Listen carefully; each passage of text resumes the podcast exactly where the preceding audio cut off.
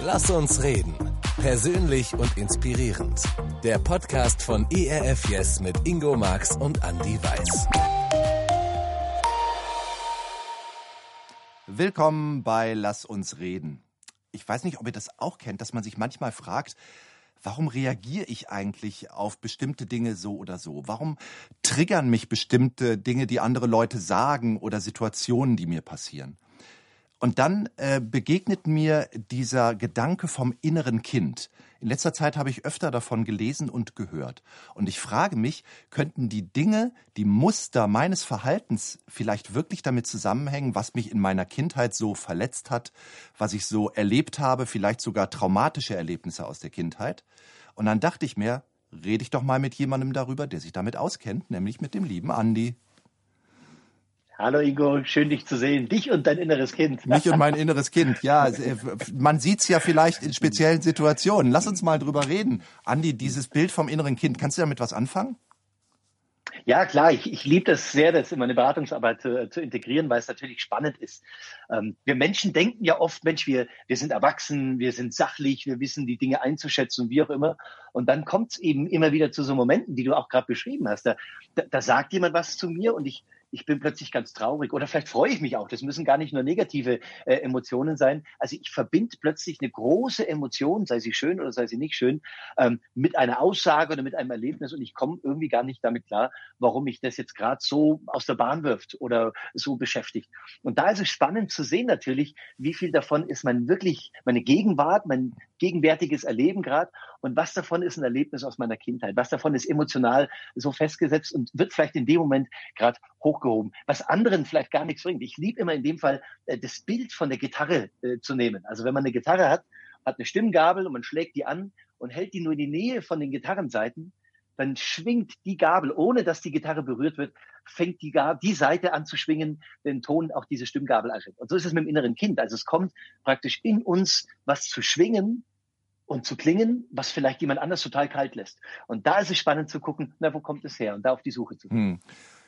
Jetzt frage ich mich allerdings, ähm, ich, ich schleppe irgendwie so komische Verhaltensmuster mit mir rum und merke irgendwie, es gibt Dinge, die verletzen mich immer und immer wieder, wenn die passieren, wo andere sagen, wie du es gerade sagst, pf, das bringt in mir gar nichts zum Schwingen. Ich weiß gar nicht, warum du dich da immer so anstellst in dieser Situation. Wie finde ich denn raus, dass das was damit zu tun haben könnte, was ich so in meiner Vergangenheit erlebt habe und vielleicht verdrängt habe und gar nicht mehr so richtig weiß? Ich glaube, das Spannende ist, und das ist gar nicht mal so eine hoppla hopp fünf Sekunden Geschichte, äh, so unter die Wasseroberfläche zu gucken. Ich erkläre das immer gerne an einem Bild von einem Eisberg. Ja? Also äh, ich, ich stehe hier oben und ich sehe einen Teil von mir, von meinen wichtigsten Persönlichkeitszügen, von der Art und Weise, wie ich funktioniere, wie meine Arbeit gelingt, wie mein Vater sein gelingt, mein Freund sein, mein Partner sein, was weiß ich, was sein gelingt, äh, mein Frau sein, mein Mann sein, mein äh, Mutter sein, alles wie die Rolle, die ich habe. Ähm, und ich sehe die Dinge, die mir gelingen, da freue ich mich natürlich dran. Äh, und ich bin ja auch fest davon überzeugt, das ist mein freier Wille. Ja, ich habe mich ja dafür entschieden. Also an den Dingen, die gelingen, da freue ich mich dran. Die Dinge, die mir nicht gelingen, äh, da wird es schon anders. Die zermürben mich. Das macht keinen Spaß. Ich will es ja eigentlich anders. Ähm, das ist so ein bisschen wie Paulus sagt, boah, ich weiß genau, was ich will äh, und ich tue es nicht. Ich weiß genau, was gut ist und ich krieg's nicht hin. Und ich weiß genau, was nicht gut ist und ich mache es trotzdem. So diese, diese zwiespältige Mischung ist es manchmal. Und da ist es, glaube ich, spannend zu gucken. Ich schaue unter die Wasseroberfläche. Beim Eisberg ist ja der Großteil russischer Wissenschaftler hat das mal ausgerechnet, sind über 90 Prozent aufgrund der Dichte. Äh, Großteil des Wasserberges, des Eisbergs ist unter Wasser. Und ich guck mal, was ist denn da unten drunter? Und eigentlich begegnen mir da drei große Dinge. Da begegnen mir meine wichtigsten Bedürfnisse, da begegnen mir meine größten Ängste und da begegnen mir meine, begegnen mir meine Wut. Also die Wut über meine unerfüllten Bedürfnisse. Und das Spannende ist, ich glaube als erwachsener Mensch den ganzen Tag immer nur sachliche, erwachsene, vernünftige Entscheidungen zu treffen in meinem freien Willen merke aber am Ende des Tages, eigentlich triggern mich oder schieben mich immer wieder ganz andere Dinge an, nämlich diese drei Quellen. Nämlich, ich werde alles tun, um meine wichtigsten Bedürfnisse irgendwie zu erfüllen. Ich werde alles tun, dass meine größten Ängste nicht Realität werden. Und ich mache natürlich logischerweise auch alles, dass meine Wut so adäquat unter Wasser bleibt, ja, unter der Grasnarbe bleibt, dass ich meinen Job behalten kann, dass ich in meiner Partnerschaft bleiben kann, dass ich nicht ins Gefängnis komme und so weiter und so fort. Und da ist es spannend, eben auf Spurensuche zu gehen. Was sind das für Bedürfnisse? Was sind das für Ängste? Äh, was ist es für eine Wut? Ähm, und da braucht eben meine Geschichte, da braucht es meine Biografie und zu gucken, äh, wo habe ich denn Bedürfnisse letztendlich nicht erfüllt bekommen. Ja. Jetzt höre ich aber schon den einen oder anderen, der vielleicht sagt, ach, immer dieses Wühlen in der Kindheit. Ja, ich hatte eine schwere Kindheit und alles kann ich jetzt damit erklären. Ich bin so, weil äh, irgendwie äh, meine Mama mich mal schräg angeguckt hat äh, oder die Kinder in meiner Klasse nicht lieb zu mir waren und so. Ähm, kannst du das verstehen, dass Leute auch denken, ah, dieses Überpsychologisieren äh, und ständig ist die Kindheit schuld? Also ich glaube, das ist ein, das ist ein eigenes Fass für sich, ja, zu sagen, Mensch, äh, werde ich wirklich werde ich wirklich dann gesund, äh, wenn ich mich dauernd selbst belauere. Ja? Und ich mhm. glaube, das ist auch tatsächlich eine Gefahr. Ja? Wir haben große Wörter, wie, wie schnell nehmen wir das Wort triggern in den Mund. Ja? ja. Ähm, und, und, und fahren dann plötzlich auf einer Ebene mit einem Wort, äh, die, die's, bei dem es bei Menschen gibt, die wirklich massiv damit zu kämpfen haben. Oder Trauma, also ne? Das, Trauma, Trauma, ist auch so ein Wort. Triggern, Boah, ey, ja, da habe ich voll das Trauma von. So, es ist genau. so Alltagssprache geworden irgendwie. Ganz genau. Die, ja. die Frage geht aber, glaube ich, nicht darum, ums Überpsychologisieren, sondern mir geht es darum, also gerade wenn, wenn, Paare zu mir zum Beispiel kommen mhm. äh, und einer von beiden was angestellt hat, ja, so, einer ist fremdgegangen oder, äh, oder hatte eine Außenbeziehung, also es ist das Gleiche, bloß das Zweite hört sich ein bisschen schöner an. Äh, und, dann, und dann sitzt man da und da ist natürlich eine Riesenverletzung da, da ist eine Riesenenttäuschung da, da ist eine, eine das sind Wunden da, die, die, die entstanden sind. Und, und so. Entschuldigen kann man das nicht. Äh, man kann es nicht einfach wegwischen. Eine Tat ist eine Tat und das kannst du nicht einfach wegmachen. Aber ich glaube, man kann sich auf die Suche gemeinsam machen, nicht um zu entschuldigen, sich zu entlasten, sondern um zu verstehen. Und wenn ich verstehe, wie etwas entstanden ist, wenn ich entstehe, wie etwas, äh, verstehe, wie etwas geworden ist, dann kann ich mich jetzt in dem Fall, wenn wir bei Paaren bleiben, dann kann ich mich plötzlich auch aus der Schusslinie nehmen und sagen, ach so, das ist gar nicht absichtlich mir passiert oder mir angetan worden, weil man mich verletzen wollte, sondern ich kann plötzlich ein Umfeld verstehen, wie etwas entstanden ist. Und ich glaube, das ist die, die entscheidende Grundlage, wie was gesund werden kann oder wie was heilen kann. Mhm. Die Schwierigkeit, die du ansprichst beim Überpsychologisieren, ist natürlich die andere Geschichte. Ähm, die innere Kindarbeit ist eine, ist eine wunder, wunderschöne Möglichkeit, ähm, hat aber auch eine große Gefahr. Manchmal, wenn ich, wenn ich zum erstes Gespräch mit den Leuten eine Beratung habe und dann erzähle, so wie ich arbeite oder was, wie wir arbeiten könnten oder wie wir weitermachen könnten am Ende von dem ersten Gespräch, und dann sage ich, äh, biete ich so verschiedene Möglichkeiten an und erwähne die innere Kindarbeit, dann habe ich manchmal Leute, die sagen, um Gottes Willen, keine innere Kindarbeit, damit kann ich gar nichts anfangen. Das habe ich schon mal gemacht und wie auch immer. Und da bin ich nur in, äh, in, in Fallen getappt oder da bin ich nur in meiner äh, emotionalen Traurigkeit aus der Kindheit hängen geblieben und so weiter und so fort. Und mir ist es immer wichtig zu sagen, in der inneren Kindarbeit komme ich nicht von der schwachen, verletzlichen Kinderseite, sondern ich komme als Logotherapeut immer von der, von der starken, lebensgeleisteten Erwachsenenseite. Und ich gucke als starker erwachsener Mensch, also Mann, als Frau, äh, der eine Geschichte hat, der einen Weg gegangen ist, der was geleistet hat, der sich auch selbst vertrauen darf. Und weil er sich selbst vertrauen darf, darf das Kind lernen, diesem Erwachsenen zu vertrauen, von der starken Seite zu kommen und das Kind zu fragen, was brauchst du eigentlich? Was hast du damals nicht bekommen? Aber wie kannst du nachsorgen? Ich liebe in der inneren Kindarbeit den Begriff des Nachnährens. Ja, also wo ist da noch ein kindlicher Hunger da, der vielleicht versucht wird, irgendwie zu kompensieren oder irgendwie, irgendwie zu füllen, irgendwie nachzubessern sagen, ah, nachversorgen. Ich darf nachnähren, wo was hängen geblieben ist oder offen geblieben ist. Hm. Jetzt äh, begegnet mir da oft der Begriff, das innere Kind muss heilen. Ne? Und ähm, ich glaube tatsächlich, da sind wir jetzt da im Zentrum dessen, um was es hier eigentlich geht. Ähm, das sind ja oft tiefe Verletzungen. Habe ich vielleicht rausgefunden, was das ist oder wusste es auch die ganze Zeit, äh, was da noch aus meiner Kindheit unverarbeitet ist, wo, wo Verletzungen eben noch nicht geheilt sind, dass ich immer von anderen Kindern gehänselt wurde, ähm, dass äh, Mama und Papa sich haben scheiden lassen und sich immer dazwischen stand oder was auch immer. Da gibt es ja tausende von Dingen, die da passiert sein können, die tiefe Verletzungen hinterlassen haben. Ähm, es ist mir neulich bei, äh, bei YouTube so ein Video begegnet, da ging es dann irgendwie um, ja, mach jetzt hier diese Meditation mit äh, und dein inneres Kind heilt und so. Denke ich so, boah, das hört sich so einfach an. Ähm, aber was heißt das denn wirklich? Das sind ja Dinge, die, die schleppe ich vielleicht 20, 30, 40 Jahre schon mit mir rum. Und ich frage mich, wie kann das wirklich anfangen, dass solche Dinge und das kann ja richtig weit gehen. Ja, wir haben eben von diesem Überpsychologisieren und immer von Traumareden gesprochen, aber es kann ja wirklich ein, ein zutiefsten Trauma gewesen sein. Es geht ja bis dahin, dass jemand Missbrauch, Gewalt, was auch immer erlebt hat in der Kindheit. Wie kann das denn gelingen, dass da wirklich Sachen anfangen zu heilen? Und fangen wir jetzt mal erst bei den ganz einfachen Dingen an. Müssen wir jetzt nicht das, das ganz krasse Trauma und, und Gewalterfahrungen ja. oder sowas. Ganz genau, weil ich, ich, ich glaube, äh, äh, dass, dass jeder da seinen, seinen Bezug hat. Und das müssen gar nicht die großen Geschichten sein, die wir natürlich nicht ausklammern können. Äh, und die, die, die traumatischen Geschichten, die vielleicht jetzt die Menschen, die uns zuhören, sehr wohl zu erzählen haben und sehr wohl zu erzählen haben. Aber ich, ich glaube, jeder Mensch hat so den Moment, wo er sagt, Mensch, wo, wo verlange ich was von mir, was ich eigentlich, ähm, eigentlich gar nicht geben kann. Das Spannende ist ja, wenn ich als Kind etwas höre, mit einem, mit einem Glaubenssatz aufwache, das kannst du nicht, das schaffst du nicht als Beispiel oder so, äh, dann bleibt es ja hängen. Und wir wissen ja inzwischen aus der Hirnforschung, ähm, äh, dass Dinge neuronal gebahnt werden. Wir haben früher gedacht, ähm, äh, also ein, ein, ein Körper wächst aus, und da, da zählt das Gehirn dazu. Ja, das, auch das Gehirn ist irgendwann ausgewachsen und dann ist er statisch und dann wird da nichts mehr draus. Ja wenn man sich mit manchen Menschen unterhält, kann man glauben, dass das immer noch so stimmt. Ja? Aber wir wissen inzwischen, dass das Gehirn äh, ist, ist fluide. Ja? Also neuronal wird immer wieder neu gebahnt, gebahnt, gebahnt, gebahnt. So, wenn ich jetzt eine Handlung habe, ich habe ein recht faules Gehirn, ja, also jeder Mensch hat ein faules Gehirn, wir können gar nicht in irgendeiner Art und Weise alles, was wir gerade um uns herum sehen, immer neu wahrnehmen. Ja. Unser, ich weiß noch, unser Sohn, als er zum ersten Mal eine Banane in der Hand hielt, äh, ganz kleines äh, Würstchen so, und hat, hat diese Banane angekaut. Ich habe ihm stundenlang zugeschaut. Er hat überall beobachtet. Irgendwann hat er dann reingebissen, die war ungeschält, hat das Gesicht verzogen. So. Und was da alles neuronal gebahnt wurde, ja, dass er weiß, ah, schmeckt vielleicht besser, wenn man schält und das und das und das.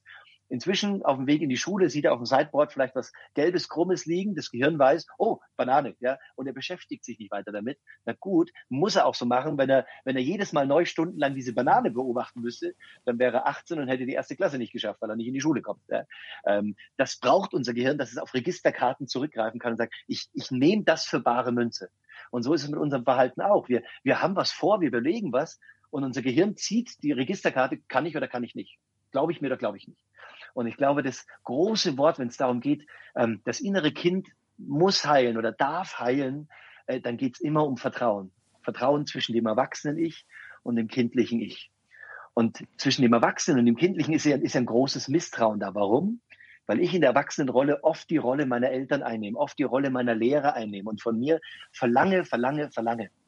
Ich gehe manchmal den ganzen Tag mit Führungskräften äh, auf, auf den Berg hoch und das mache ich unter der Woche und da begegnet man äh, wenig Leuten, das ist ganz schön. Manchmal sind da aber Kinder mit noch nicht schulpflichtigen, äh, Eltern mit noch nicht schulpflichtigen Kindern. So. Und das ist ein schönes Bild für, inner, für die Art und Weise, wie wir mit unseren inneren Kindern umgehen. Also da geht man dann und plötzlich sitzt da der kleine Kevin äh, mit verschränkten Armen auf dem Wegesrand, am Wegesrand, hochroter Kopf. Äh, 20 Meter weiter oben steht der Papa oder die Mama und rufen, Kevin, Kevin, jetzt komm doch mal, jetzt komm doch mal. So. Kevin sitzt da, will aber nicht weitergehen. Und die Art und Weise, wie die Eltern dann mit dem Kevin umgehen, ist ein schönes Bild, wie wir oft mit unserem inneren Kind umgehen. Was passiert? So, also jetzt wird ähm, versucht, den Kevin in irgendeiner Art und Weise äh, zu motivieren, zum Beispiel. Also, hey, Kevin, Kevin, wenn du jetzt kommst, gibt's oben zwei Eiskugeln. Ja, so. Kevin geht aber noch nicht weiter. Äh, das nächste ist dann zu sagen, äh, vielleicht zu drohen. Ja? Kevin, wenn du jetzt nicht kommst, ja, dann darfst du nicht heute Abend Benjamin Blümchen gucken. Ja? Wir, wir, wir verlangen was von uns und wir gehen eigentlich nicht wertschätzend mit uns um. Wir, wir versuchen uns irgendwie zu motivieren. Es gelingt nicht. Wir versuchen uns vielleicht äh, unter Druck zu setzen. Es geht auch nicht. So, was passiert als nächstes? Wenn das alles nicht funktioniert, dann gehen die anderen Möglichkeiten los. Dann kommen die Beurteilungen über das Kind. Dann ruft's, Kevin, dass man mit dir nicht einmal einen schönen Tag erleben kann. Also wir gehen mit uns selbst ins Gericht, auch mit dem Kind in uns selbst ins Gericht und, und beurteilen nicht unsere Leistung, sondern unsere Persönlichkeit. Mit mir kann man nichts Schönes erleben. Mit mir kann man, ich kann kein Leben gestalten. Was bräuchte der Kevin aber? Weil der Kevin bräuchte, dass der Papa oder die Mama vielleicht mal 20 Meter nach unten gehen und mal sagen, hey Kevin, was brauchst du gerade? Was, was ist denn da los gerade? So, und vielleicht sagt der Kevin, wenn die Mama gerade runterkommt, sagt er, oh, ich habe so einen Hunger. Und die Mama packt den 38-zahnigen Leibniz-Käse aus und der Kevin futtert den Keks und das war alles nur Unterzucker und der Kevin läuft äh, schnurstracks den Berg wieder hoch. Oder der Papa geht runter und sagt, oh, was ist denn da los? Und sagt der Kevin, ja, in meinem Sta im Schuh ist ein Stein drin. Und der Papa schüttelt mal den Schuh raus und alles geht wieder weiter. Das ist genau, finde ich, ein schönes Bild, wie wir mit uns umgehen oder beziehungsweise umgehen lernen müssen, weil wir rauskommen aus dem, aus dem Fordern von uns, aus dem Verlangen von uns, aus dem Verurteilen von uns, vielleicht auch dem Verurteilen, dass wir, dass wir gehört haben von unseren Lehrern, von unseren Eltern, von unseren wie auch immer, und dass wir irgendwann übernommen haben, ja, äh, und reingehen und fragen, was hätte ich denn eigentlich gebraucht? Und dann gehen wir zurück zu den Bedürfnissen, zu den Ängsten und zur Wut. Und ich frage mal, welche Bedürfnisse hätte ich denn gehabt? Manchmal hilft es, wenn ich da eine ganz konkrete Situation vielleicht aus meiner Kindheit, aus meiner Jugend nehme und merke, oh, das, das war ein Moment, da, da wurden meine Bedürfnisse nicht erfüllt. Und ich frage mich mal, was hätte ich denn eigentlich an dieser Stelle gebraucht? Und plötzlich merke ich, diese Bedürfnisse, gegen, gegen die ich als Erwachsener tagtäglich ankämpfe, das sind ja Geschichtsbedürfnisse, biografische Bedürfnisse, das sind ja biografische Ängste. Und das ist auch eine kindliche Wut, warum ich manchmal oder mein Kind in mir da sitzt und sagt, ich mache jetzt gar nichts mehr und ich gehe in den Widerstand. Und ich so, glaube ich, kann man immer wieder in so ein gegenseitiges Vertrauensverhältnis kommen, dass der erwachsene Anteil sagt, hey, ich, ich brauche dich, Kind, dich und deine Kreativität, deine Spritzigkeit, deine, dein Verspieltsein, dein, dein, äh, das, das Kindliche, was du hast. Und das Kind sagen darf, oh, ich, ich brauche dich ja auch. Und ich, ich vertraue dir und sehe, du hast ja schon so in solchen Situationen, in denen, ich, denen wir beide Angst hatten, hast du das ja schon gut geregelt. Und da hast du dein Leben ja schon strukturiert. Ich, ich glaube, ich vertraue dir. Und dann können sich beide die Hand geben und auf den Weg gehen und sich integriert mhm. Lieb haben und vertrauen werden. Das, das heißt aber schon, es ist wichtig, dass ich mir diese Verletzungen, die ich vielleicht schon über viele, viele Jahre mit mir rumschleppe, auch mal angucke, mich denen auch mal stelle und sagen, okay, ähm, könnte das und das was sein aus meiner Kindheit, äh, was mich bis heute prägt? Könnten das so Situationen sein, die bis heute mir irgendwo abgelegt sind ähm, und, und die mir bis heute es schwer machen, mein Leben wirklich zumindest an bestimmten Stellen zu gestalten? Verstehe ich das richtig? Absolut. Und ich, ich glaube, die Schwierigkeit ist, oder ich glaube, der Grund, du warst vorher beim, beim Dauerpsychologisieren, hm. ähm, den haben wir, glaube ich, auch so ein bisschen medial antrainiert bekommen, wenn man jetzt YouTube, Instagram oder was weiß ich aufschlägt. Äh, man hat ja 500 Milliarden, 3712 äh, selbsternannte Coaches, Heiler und was weiß ich was alles, äh, die jetzt die besten Tipps geben, wie irgendwas ist. Ähm, und ich glaube, ähm, wenn, wenn wir es nicht schaffen, wegzukommen von dieser ähm, schnelllebigen 1, 2, 3 Oberflächlichkeit, äh, so, so Chaka-Chaka-Coachings. Mhm. Ja, du musst nur morgens in den Spiegel schauen und sagen, du bist ein schönes Mädchen. Also Ingo, dir empfehle ja, ich schau, sagen, schau dir dieses Mädchen, Video an und dein inneres Kind ist geheilt. Ja, das halte ich für schwierig, sondern ich ja. glaube, es braucht wirklich, deswegen braucht es den therapeutischen Prozess, glaube ich, wirklich mal in die Tiefe zu gehen, wirklich mal in den Matsch zu greifen, wirklich mal äh, auch dem Menschen die Möglichkeit zu geben, sich gehört zu fühlen, sich ernst genommen zu fühlen, äh, gesehen zu fühlen und dann kommt aber der Moment zu sagen, so, jetzt, jetzt bin ich mal gesehen worden, jetzt durfte ich das benennen, so, und jetzt darf gestern gestern sein. Hm. Ich schraube gerade an einer neuen Platte, da gibt es ein, ein, ein, eine Textzeile, die heißt, äh, wenn dein gestern gestern sein darf, bist du frei. Ja, das glaube ich. Hm. Aber äh, an den Punkt komme ich erst, wenn ich, wenn ich mich wirklich mal mitteilen durfte wenn ich wirklich mal jemand hatte, dem ich erzählen durfte, wie verletzend das war, wie schmerzhaft das war, wie schwierig das war und das Gegenüber mir wirklich mal zugehört hat, mich gesehen hat und mir gesagt hat, ja, das, das muss echt wehgetan haben oder das muss wirklich erschreckend oder traumatisieren oder wie auch immer gewesen sein. Und dann darf ich mich gehört fühlen und dann darf ich wegkommen von diesem dauernden um mich selber kreisen. Ja. Aber das ist ein Prozess, das ja. geht nicht mit einem zwei Sekunden Video. Das heißt, das, das können ja auch so Stufen sein, ne? mal zu gucken, komme ich vielleicht, wenn ich es mir angucke, alleine damit klar. Ja? Mhm nee, schwierig, brauche ich vielleicht jemanden, mit dem ich mal darüber rede. Freund, Freundin, äh, Ehepartner, wen auch immer. Ähm, und wenn ich merke, das alles pff, bringt mich nicht so richtig weiter, das ist echt so tief sitzend, diese Verletzungen, ähm, dann auch äh, sich zu wagen, ja, dann, dann nehme ich halt therapeutische Hilfe in Anspruch. Ist ja immer noch in unserer Kultur, habe ich das Gefühl, so ein bisschen äh, problematisch, dieses, oh, jetzt, jetzt brauche ich Hilfe, jetzt muss ich irgendwie zum Seelenklempner oder so. Ähm, aber es ist schon gut, sich auf sowas einzulassen. Ich denke immer, wenn man so amerikanische Filme guckt, bei denen geht irgendwie jeder äh, zum Psychiater und hier bei uns ist es dann immer noch so, so stigmatisiert. Uh, äh, sich Hilfe holen. Ich glaube, das ist aber auch viel mit Charme, hat viel mit Charme zu tun, ja. Ja? Äh, weil ja, weil eigentlich will ich ja stark sein. Hm. Und ich liebe immer äh, alle Jesus-Geschichten, weil alle Jesus-Geschichten sind, sind hochtherapeutische Geschichten, weil sie entschämende Geschichten sind. Äh, jede einzelne Jesus-Begegnung ist eine entschämende Geschichte, weil der Mensch sein darf Jesus hat die Menschen lieb und nicht erst im Sinne von, du, ich habe dich übrigens jetzt schon lieb, wie du irgendwann mal vollkommen sein könntest, sondern ich sehe deine Sonne, ich sehe deinen Schatten und, und dich als Mensch liebe ich und deshalb darfst du sein und das, deshalb kann ein Mensch auch erstmal zu dem stehen. Das ist ja die wichtige Grundlage, warum was heilen darf, dass auch erstmal was rauskommen darf. Erstmal Schmerz erzählt werden darf, erstmal von Schuld laut gesprochen werden darf, vielleicht auch aber auch in einem geschützten Raum und, und es da auf dem Tisch liegen darf. Ja. Ich glaube, alles äh, lässt uns nicht gesunden, was, äh, was uns irgendwie alles unter, der, unter den Teppich halten lässt. Unter dem Teppich wird es nur größer, wird es nur stärker, wird es nur Mächtigkeit, aber alles, was aus der Dunkelheit raus ans Licht darf, ähm, und das ist das Geschenk von Jesus, finde ich, das ja. da ist, äh, darf entschämt ans Licht und darf auch so heilen. Ja. Und das, und das Wundervolle finde ich ja, wie hat uns Jesus Gott vorgestellt? Wie hat er gesagt, dürfen wir ihn ansprechen? Vater. Und da ist ja dieses, dieses Kind sein dürfen. Und ich glaube, da, ich glaube, dass viele haben ja eine Kindheit gar nicht wirklich gehabt. Für viele ist es ja auch ein problematisches Bild, weil sie mit ihren Vätern äh, schwierige Erfahrungen gemacht haben. Aber da steckt für mich trotzdem so viel drin. Ich darf Kind sein. Und äh, Jesus hat ja nicht nur Vater gesagt, wenn ich das richtig verstehe, dieses Wort aber, was er benutzt hat, das ist ja mehr so Papa, ja, also so ein ganz vertrautes Wort. Also jemand, der für mich da ist, der mein inneres Kind auch in die Arme nimmt ähm, und, und der mit, mit mir gemeinsam das auch anschaut äh, und mir, mir auch auf dem Weg hilft, dass Dinge heilen können. Jetzt muss ich immer sehr betonen, ähm, das heißt ja nicht, dass ich nicht einen therapeutischen Prozess auch einläute, wenn ich das brauche. Das ist ja überhaupt kein Gegensatz. Wird uns Christen ja manchmal vorgeworfen, dass wir so tun, als könnte man alles wegbeten äh, und nur sagen, der Herr Jesus kümmert sich schon und Therapie brauchst du nicht. Ich glaube aber, dass der Jesus ganz oft sagt, doch, du brauchst eine Therapie. Ähm, und trotzdem sagt er, Gott ist dein Vater und Gott kümmert sich liebevoll um dich. Und äh, ich merke, mir tut das gut als gestandenem Mann. Wir, wir reden ja auch oft so vom Kind im Manne, da meinen wir aber so andere Dinge, glaube ich, äh, mehr so wie äh, Fußball-Bundesliga und immer noch Lego bauen und äh, was auch immer. Ähm, aber so als, als erwachsener Mann, als Familienvater und so immer noch auch Kind sein zu dürfen und auch verletzt sein zu dürfen und auch schwach sein zu dürfen. Und da ist jemand, der mir sagt, weißt du, ich bin dein Papa äh, und du darfst mir das alles sagen und wir können das zusammen anschauen das finde ich den, den riesen, riesen Wert von dem, was mir im christlichen Glauben an dieser Stelle begegnet.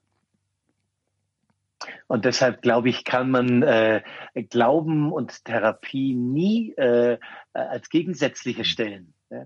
Die, die, die Therapie lebt von der, äh, von der schönen, liebevollen Konfrontation. Hm. Ähm, und diese liebevolle Konfrontation kann aus meiner Sicht, also in meinem Kopf geht es nicht anders rein, nur stattfinden, wenn ein, ein, ein bedingungslos liebendes Pendant da ist. Ähm, und von dem her äh, kann ich erst so sein, wenn ich weiß, ich bin in dem Sein geliebt und gehalten. Und dann sind wir bei dem Papa-Bild. Äh, wie, wie oft, du kennst es, ich kenne es allein schon, weil wir die zwei gleichnamigen Söhne haben. Äh, der, der, welcher Papa würde, wenn irgendwas schiefgelaufen nicht sein Kind auf den Schoß holen und sagen, äh, erzähl mal, was ist denn da passiert? Äh, und zeig mal, wo hast du das Knie aufgeschlagen? Äh, oder, oh, was hast du denn angestellt? Nicht so schlimm, das kriegen wir hin. Welcher Papa würde das denn nicht machen? Und ich glaube, das ist das, das Heilsame zu sagen, ich habe einen Ort, an den ich kommen darf, in dem ich so sein kann, wie ich bin. Und das ist da sind wir wieder beim Stichwort Vertrauen. Ja, ich glaube, das ist das große Thema. Wenn das Kind in mir dem Erwachsenenanteil Vertrauen lernt, ähm, dann darf da auch was neu zusammenwachsen. Und äh, die inneren Bremser, die oft da sind, meine inneren Kritiker, die oft da sind, die, die ganzen Dinge, die vielleicht auch Hetzen drin hängen, sagen, oh, so schaffst du nicht, bist zu klein oder musst mehr machen, dann bist mehr wert oder keine Ahnung was, äh, die dürfen dann heilen und, und so gesund werden. Ja. Lass uns doch noch mal zum Ende bitte klären, was, wie würdest du es denn jetzt äh, nochmal definieren? Was ist denn dann aber ein handfestes Trauma? Also nicht nur, das sind nur in Anführungszeichen, das sind Verletzungen, schwierige Erfahrungen aus der Kindheit, mit denen ich jetzt mich arrangieren muss und gucken muss, wie ich erwachsen damit umgehe, sondern da ist ein handfestes Trauma im Spiel. Was ist das und wie erkenne ich das und wie gehe ich damit um? Also ich, ähm, ich, also es gibt natürlich Definitionen, aber ich, äh, ich bin vorsichtig äh, ähm, zu sagen, pass mal auf, ab, ab der Stelle mhm. beginnt ein Trauma und davor war es nichts. Äh, warum sage ich das? Ähm, Frankl, Viktor Frankl wurde mal gefragt, äh, äh, naja, Sie, Sie, Herr Frankl, Sie haben ja äh, vier, vier Konzentrationslager überlebt, Sie konnten gestalten und Sie könnten das, konnten das so machen, Sie konnten so vielen Menschen helfen und so. Und anhand dieser schweren Geschichte konnten Sie natürlich äh, äh ins Gestalten kommen und daraus für Menschen da sein. Äh, es hat seine damals bekannteste äh, oder immer noch lebende bekannteste Schülerin, die äh, Professor Elisabeth Lukas, ihn gefragt. Und dann sagt er, ach wissen Sie, Frau Lukas, jeder Mensch hat sein Auschwitz. Ähm, Und das sage ich nicht, um irgendetwas zu, zu relativieren, was in Auschwitz stattgefunden hat. Also um Gottes Willen, äh, das, das, das, will, das ist nicht damit gemeint. Aber die Frage ist, ähm, ich habe manchmal in der Beratung Menschen, die, da würde ich von dem, dem Level an Schwere, das sie mir erzählen, äh, bei dem einen eine 10 hinschreiben, ganz schlimm, und bei dem anderen vielleicht eine 2 hinschreiben. Und derjenige, der eine 10 hat, der nimmt es manchmal ganz anders wie derjenige, der eine 2 hat. Also es ist, ist die Frage auch, was, was ein kleines Erlebnis mit mir gemacht hat. Also man weiß zum Beispiel auch, äh, wenn es zum Beispiel Gewalt in Familien gibt. Vater kommt besoffen nach Hause, äh, schlägt den Sohn und der andere Sohn sieht es, wie der Vater den Sohn windelweich prügelt, ähm, dann ist es für den nicht, den Sohn, der keine Schläge gerade kriegt, kann das traumatisierender sein, wie für denjenigen, der die Schläge erträgt, weil der eine ganz andere Form der Ohnmacht erlebt als Beispiel. Ähm, das heißt, es ist immer eine Frage, äh, das landen wir jetzt bei der Resilienzforschung und so weiter und so fort, es ist immer eine Frage, ähm, nicht wie groß war das Erlebnis, sondern was hat dieses Erlebnis letztendlich mit mir gemacht. Und das kann bei dem einen, wie gesagt, eine, eine Zehn-Punkt-Erfahrung sein, ganz was Schlimmes sein, kann dem anderen eine Ein-Punkt-Erfahrung sein. Äh, deswegen würde ich, würde ich Größenordnungen nicht auseinander äh, äh, dividieren. Ja? Oder würde ich, würde ich nicht wertig sein und sagen, ach, schau mal, wenn du, wenn du das erlebt hättest, was der erlebt ist, dann könntest du ja mal von einem mhm. Trauma sprechen. Oder dann, so. also ich, ich gucke nicht, wie groß oder schlimm war das, was erlebt hast, sondern ich merke eigentlich, Erleben hat es in meiner Gegenwart eine Bedeutung, obwohl das schon 20 Jahre her ist, 30 Jahre her ist, äh, beeinflusst meinen Alltag beeinflusst mein Verhalten mir gegenüber, meinem Partner, meinen Kindern, meinen Kollegen gegenüber.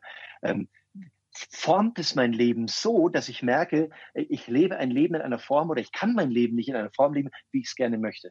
Ich würde sagen, dann ist etwas so groß und so, so beachtenswert, dass ich das gerne mal äh, mit jemandem, der sich dann näher damit auskennt, einfach mal bespreche, anschaue. Äh, und dann gibt es auch die unterschiedlichsten Längen und Wegen, wie man sowas begegnen und aufarbeiten kann. Ja. Also es ist ein Plädoyer gegen das Dauerpsychologisieren, ja, und wir müssen auch wirklich aufpassen, Worte wie Trigger und Trauma viel zu schnell einfach mal in den Raum zu schmeißen.